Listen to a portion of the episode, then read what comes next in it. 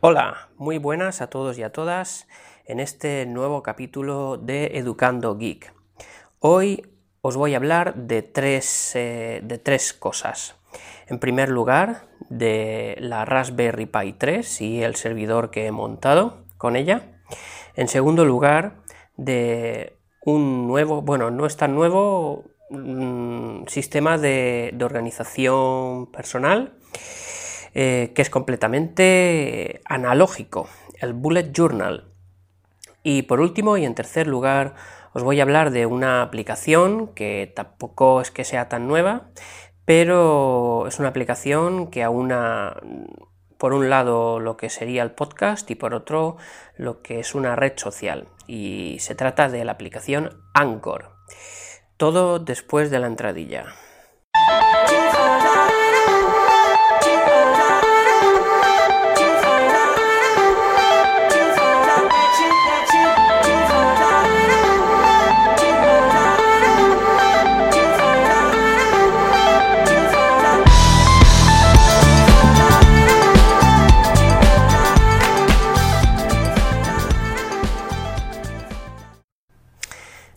Pues ya estoy aquí de nuevo. Comentar antes de, meterme con los temas de hoy, pues eh, un poquito la, ausencia de, tanto tiempo en publicar un nuevo capítulo. Bueno, como sabéis, eh, yo solo grabo cuando tengo algo que, creo que merece la pena contar. Eso por un lado. Y por otro, pues, pues bueno, me he dado cuenta que, ahora, mm, en estas vacaciones eh, de verano, pues eh, estamos todos, todos juntos en casa y contrariamente a lo que yo pensaba, pues que tenía, iba a tener más tiempo para, para dedicarme al podcast y tal, pues nada, ha sido todo lo contrario. Estamos todos en casa y pues hay más cosas que, que hacer y más tiempo que dedicar a la familia y eso pues imposibilita mm, completamente el tener un un tiempo solo mm, en el que estar solo para poder grabar con tranquilidad. Bien, explicado esto, que no tiene mayor relevancia, eh, voy, voy ya con, los temas que os he propuesto para hoy. En primer lugar, os he dicho, quiero hablaros de la Raspberry Pi 3. Bien, eh, no sé si lo había mencionado, mi intención de agenciarme una placa de estas, pero bueno, em, coincidiendo con el Prime Day de Amazon, pues eh, me surgió la, posibilidad de comprar una Raspberry Pi a un precio bastante em, atractivo. Eh, si no, no lo hubiese comprado. Ya sabéis que es una placa muy baratita, pero bueno, la saqué por 29 euros, la verdad es que es un microordenador por 29 euros, pues está regalado, ¿no? Porque hay que pagarlo, pero prácticamente. La compré en los Red Days de MediaMark. Fue la misma noche, como os digo, del, Prime Day. Y bien, mm, la compré online, eh, la recogí en tienda y me peleé con ella, mm, pues un par de días porque no había manera de, al arrancarla poder, poder ver en el monitor pues la, señal de, la Raspi.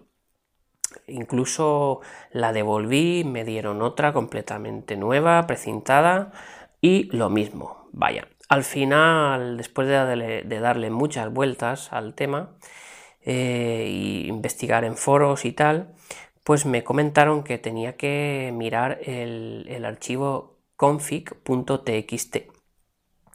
Nada, eh, me metí ahí y efectivamente en la tercera línea del archivo pues había que descomentar una línea para, poder mostrar eh, en pantalla pues nada, la señal, la señal de la tarjeta gráfica.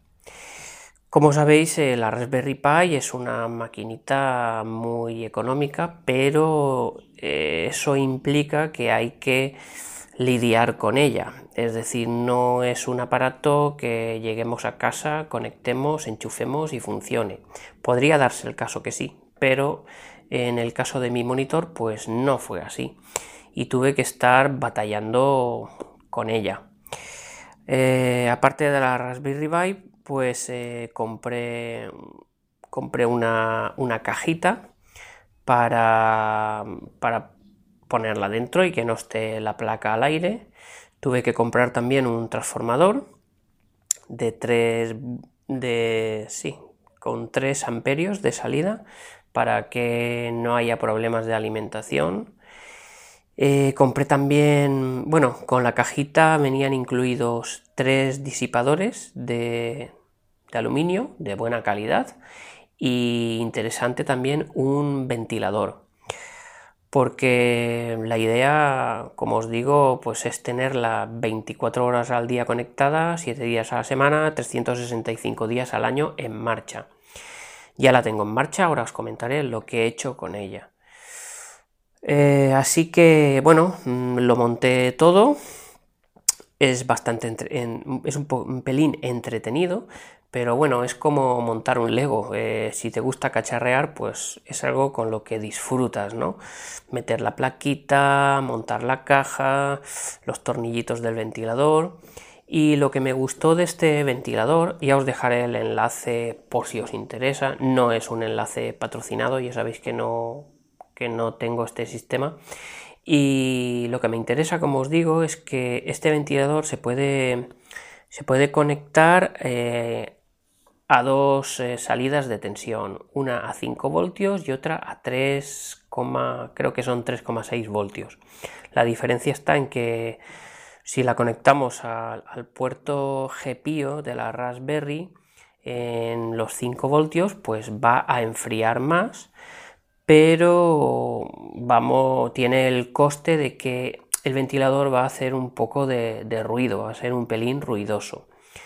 Eso depende de la estancia donde vayamos a tener la Raspberry Pi.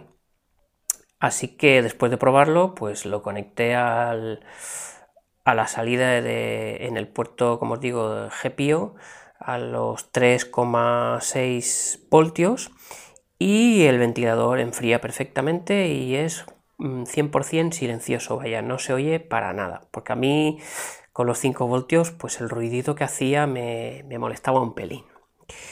Bien, mm, ya puesta en marcha, pues eh, quemé, una tarjeta mm, micro SD, tiene que ser micro SD. La compré de 64 gigas por el miedo ese de que, de que se quede corta, pero bueno, eh, tenéis que saber que con una de 8 gigas hay más que suficiente para montarse un servidor. Y, bien, pero ahora ya está, la tengo comprada y funcionando. El sistema que he elegido para montar el servidor es la distribución Raspbian, que es la que recomiendan en la web oficial de Raspberry Pi, y he elegido la, versión Lite. La diferencia es que en, en, la versión Raspbian normal tenemos un sistema de escritorio y en la versión Raspbian Lite pues eh, no, se instala ningún escritorio. Eh, en cuanto arranca, lo que vais a ver es, una terminal y ya está, se hace todo por medio de, consola. Es algo que, a ver, yo sí que he tocado la consola, pero no soy ningún experto, soy de copia-pega, básicamente. Pero bueno, quería, quería probar a ver si era capaz de, instalar el servidor, pues simplemente con consola. La ventaja de esto es que al no haber escritorio gráfico, pues el giga de RAM que tiene la Raspberry Pi lo tenemos enteramente dedicado a, a instalar servicios y ya está, con lo que la fluidez de la máquina pues es total. Eh, para que os hagáis una idea, después ya os diré lo que tengo instalado, pero me está consumiendo 58 megas de RAM. es que es algo, es algo irrisorio, así que la fluidez es total. Con el tiempo supongo que le instalaré más servicios, pero con lo que tengo ahora, pues eh, me va perfecto. Y bien, ¿qué es lo que tengo instalado en la Raspberry Pi? Pues he instalado servicios de mm, sincronización. Mi idea ha sido un poco quitarme OneDrive de, de medio por completo y Dropbox que en un 99% también. Mm, he querido tener en casa, ser, ser, yo el dueño de todos mis archivos, pero de manera que sean accesibles desde cualquier dispositivo y desde fuera de mi casa. Evidentemente la Raspberry Pi, como he dicho, pues está, está a las 24 horas del día en marcha. La ventaja es que tiene un consumo eléctrico pues, prácticamente inexistente, es decir, ni os vais a enterar en la factura de la luz que, la Raspberry Pi está en marcha. Así que para poner tener esa nube personal, he elegido el servicio de Resilio. Comentar que Resilio es un sistema que funciona por, por torrent. Mm, no es un software libre, digamos, es un software privativo. Eh, lo probé durante un tiempo, se puede usar con licencia gratuita, pero al final acabé comprando la, licencia, mm, la licencia creo que se llama Home Pro, porque me interesaba, lo realmente interesante de este servicio, vaya, es que ofrece, al igual que Dropbox, la sincronización selectiva. Es decir, tú vas a poder tener Resilio instalado en el servidor y después dar de alta todos los dispositivos que quieras y además em, elegir qué archivos quieres descargar o cuáles no.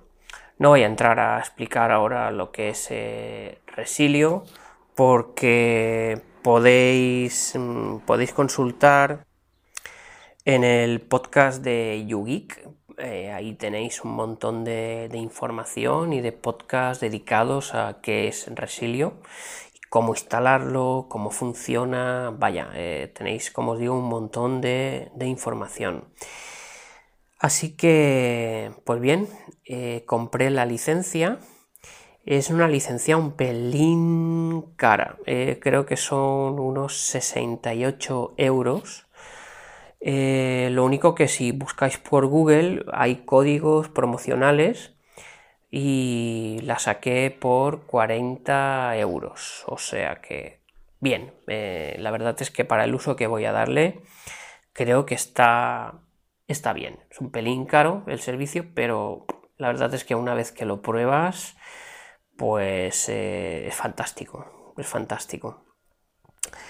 Así pues, instalé Resilio eh, también instalé SyncThink. Y SyncThink es, digamos, la versión libre de Resilio. Mm, lo único que no tiene tantas opciones. ¿eh? por ejemplo, no tiene la sincronización selectiva. Y os preguntaréis para qué he instalado SyncThink. Pues bueno, he instalado SyncThink para tener una copia del servidor. Explico. En la Raspberry Pi eh, tiene estos servicios instalados y me está a mí sirviendo pues todos estos archivos que tengo, que tengo en un disco duro de 3 terabytes que he comprado en Amazon por unos 100 euros. Pues bien, ¿qué pasa si se rompe ese disco? Pues eh, claro, me quedo, me quedo sin mis archivos. Esto es un contra que tiene el, ser tú el dueño de tus archivos. Y hay que tener la precaución de tener un respaldo de, todo ese material multimedia en forma de, archivos. Eh, así que lo que hago con SyncThink es copiar todo ese disco y todos los cambios que se producen en ese disco lo voy copiando en las máquinas que, tengo en casa o máquinas que tengo, por ejemplo, en el trabajo. De esa manera, si yo hago un cambio, por ejemplo, si meto, si meto las fotos de las vacaciones en la Raspberry Pi, pues automáticamente en cuanto ponga en marcha cualquiera de las máquinas que tengo sincronizadas mediante Resilio, pues se me van a copiar todas esas fotos y voy a tener un segundo respaldo de toda la información. Eh, decir que el, culpable de, que me haya decantado por esto, pues ha sido, ha sido el podcast de YouGeek, que como sabéis eh, sigo con fervor y que, me ha, digamos, inoculado ¿no? Todo, todas estas ansias de, tener yo, de ser el dueño de mis archivos y de no depender de, una nube pública. Así pues, tenemos por un lado SyncThink trabajando a modo de Dropbox. Tenemos a, Resilio que me está... Perdón, lo he dicho al revés. Tenemos a, Resilio es el que trabaja a modo de Dropbox. Tenemos a SyncThink mm, haciendo copias de seguridad de, los archivos que tengo en la Raspberry Pi. Y eh, por último he instalado también el servicio de Plex Media Server para poder eh, reproducir en cualquier dispositivo dentro de, la red de casa. Eso sí, tengo que estar dentro de casa porque no he comprado la licencia que permite acceder desde fuera de casa pues eh, tengo montado pues, eh, el servicio de Plex que ya conoceréis y que, es fantástico. La verdad es que me encanta cómo organiza todas las películas, series y música que tengo metidas y, está muy bien, la verdad. Eh, el gratuito para funcionar dentro de casa es fantástico.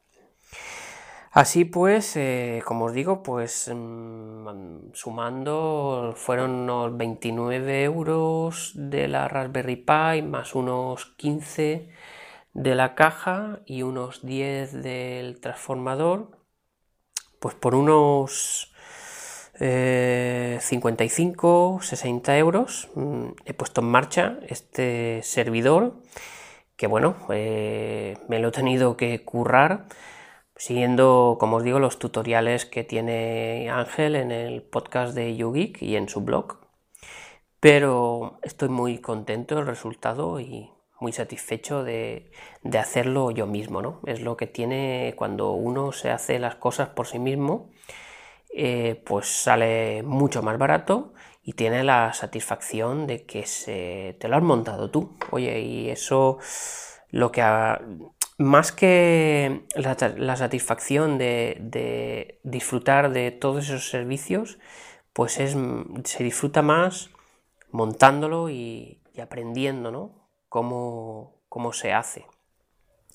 Eh, por supuesto, en las notas del programa os voy a dejar un, enlace a, a, las notas que he ido tomando mientras eh, montaba todo, todo el proceso, ¿no? Por si alguien se anima, pues para que tengáis ahí un manual con mis notas de, trabajo.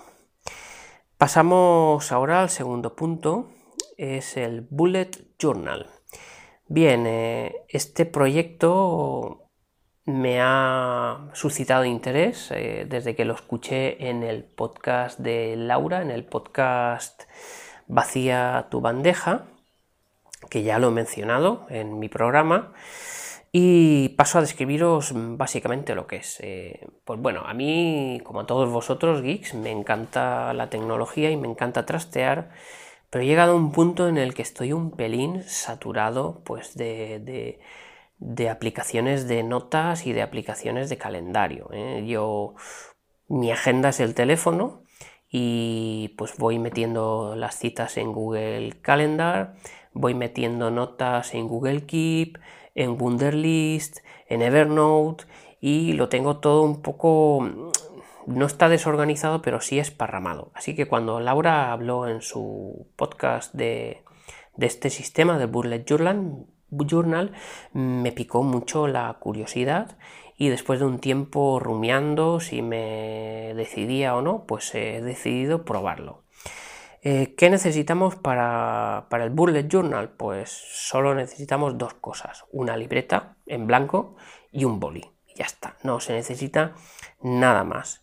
Este sistema es fantástico porque Como os digo, en una libreta vais a tener todo súper organizado por medio de un índice y vais a ir apuntando, vais, vais a poder ir apuntando pues todo, desde vuestra agenda mm, anual hasta cualquier, cualquier cosa que, queráis, eh, mm, reuniones que tengáis, eh, notas de cualquier tipo, listas, eh, listas todas las que queráis, pues películas por ver, series que estáis viendo, seguimiento de capítulos, vaya, cualquier cosa. Y eso es lo que me ha gustado, que con una libreta y un boli, mm, pues puedas ser capaz de tener todo eso concentrado en un mismo sitio y encima de un modo súper organizado.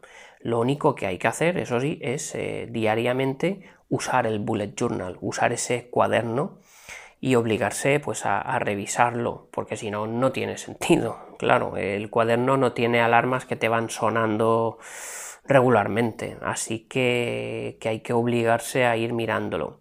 Ya os comentaré más adelante cómo me funciona He aprovechado estas vacaciones pues, para comprar el, cuaderno. He comprado un Leuchtturm 1917 en Amazon y, una pluma estilográfica porque siempre me, ha gustado, me, encanta escribir con pluma y ya que voy a hacer este experimento, pues al menos hacerlo a gusto, ¿no? Eh, ya os contaré dentro de un tiempo cómo me funciona este sistema de organización que es completamente analógico, es un cambio radical, pero la verdad es que estoy muy ilusionado con no depender tanto del móvil ¿no? y, tener, y tenerlo todo apuntado en, un simple cuaderno.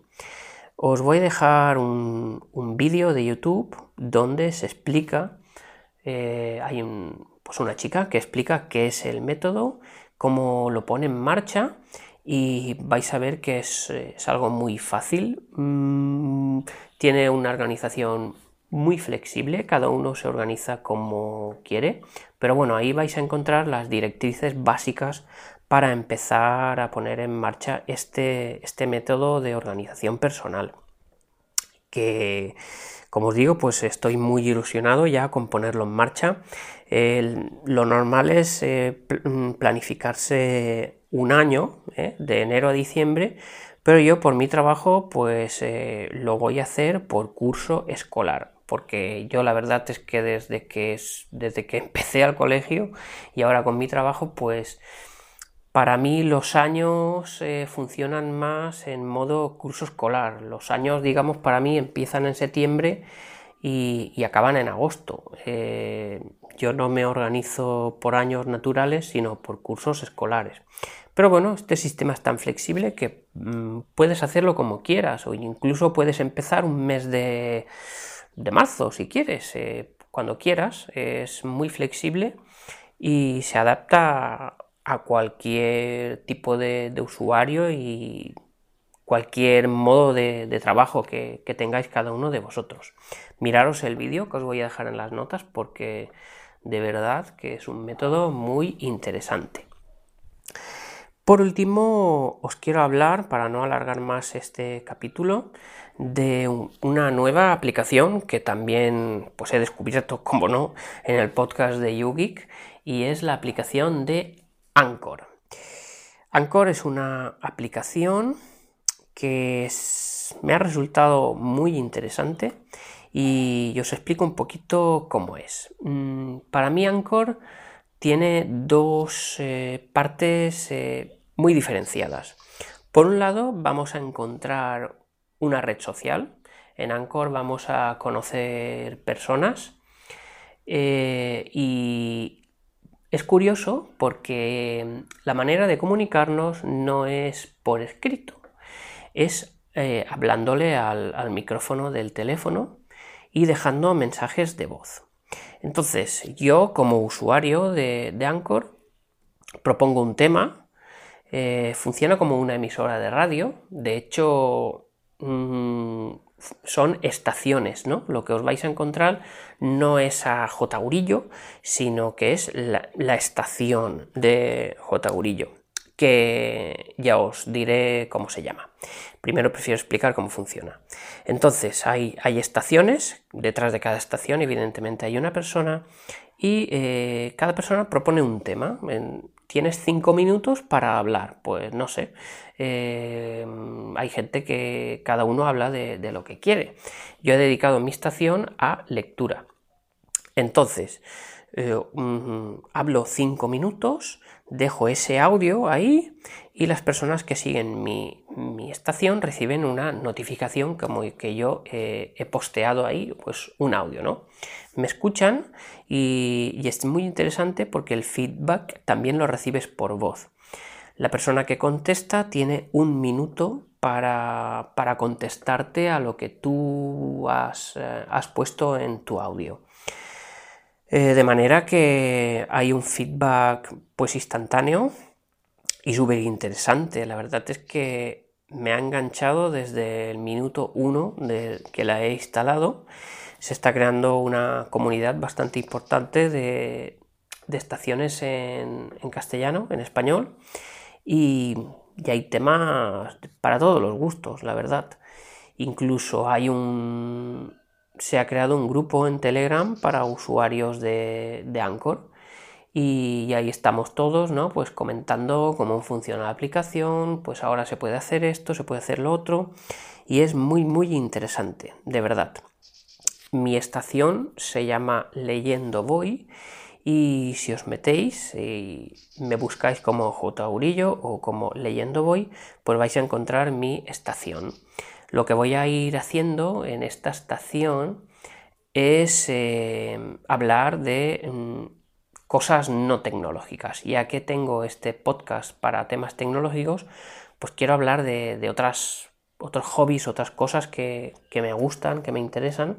Y, en principio, pues eh, leyendo voy, voy a hablar de los libros que leo. Voy a ir haciendo reseñas eh, de los libros que leo no quiero hacer spoilers, no, es ese, no es esa mi intención, sino que lo que quiero pues es contar qué es lo que estoy leyendo, si me gusta, otros libros de ese autor, vaya un poquito eh, encontrar también a gente que le gusta la lectura y que pueda compartir conmigo eh, sobre, sobre los libros que yo leo, que me propongan otras lecturas, vaya, que haya ahí un feedback en torno al tema de la lectura. Lo que sí que me gusta de Anchor es que todos estos audios que, que conforman esta red social, después tú los puedes coger y juntarlos y emitir un podcast. De hecho, el podcast ya se encuentra en el aire y se encuentra disponible en iTunes. En iTunes si buscáis en cualquier podcatcher por leyendo voy, os va a aparecer eh, el podcast. Ya tengo el primer capítulo publicado sobre el libro, una novela que me leí hace poco, El Ruiseñor. Pues ahí vais a, poder encontrar eh, este, este segundo podcast mío eh, os animo, si os gusta la lectura, pues a que lo busquéis y escuchéis el capítulo y si os gusta, pues ya decidís si os suscribís o no. Es un podcast que va a tener una periodicidad de publicación, pues según acabe un libro voy a ir publicando. Eh, ¿Que tardo un mes en leerme el libro? Pues tardaré un mes en publicar el siguiente episodio. Y, bien, es un proyecto que me ha hecho ilusión porque es un espacio donde puedo hablar de, como os digo, de cosas que no son tecnología y que me interesan también. Así que os dejaré también en las notas del programa em, un enlace a, la aplicación, un enlace a mi canal y si os apetece, pues pasaros y, y un vistazo. Y si llegáis a los usuarios de Anchor, pues ya me dais un toque y me decís, oye, que estoy en Anchor, este es mi usuario y nos hacemos amigos allí, claro que sí.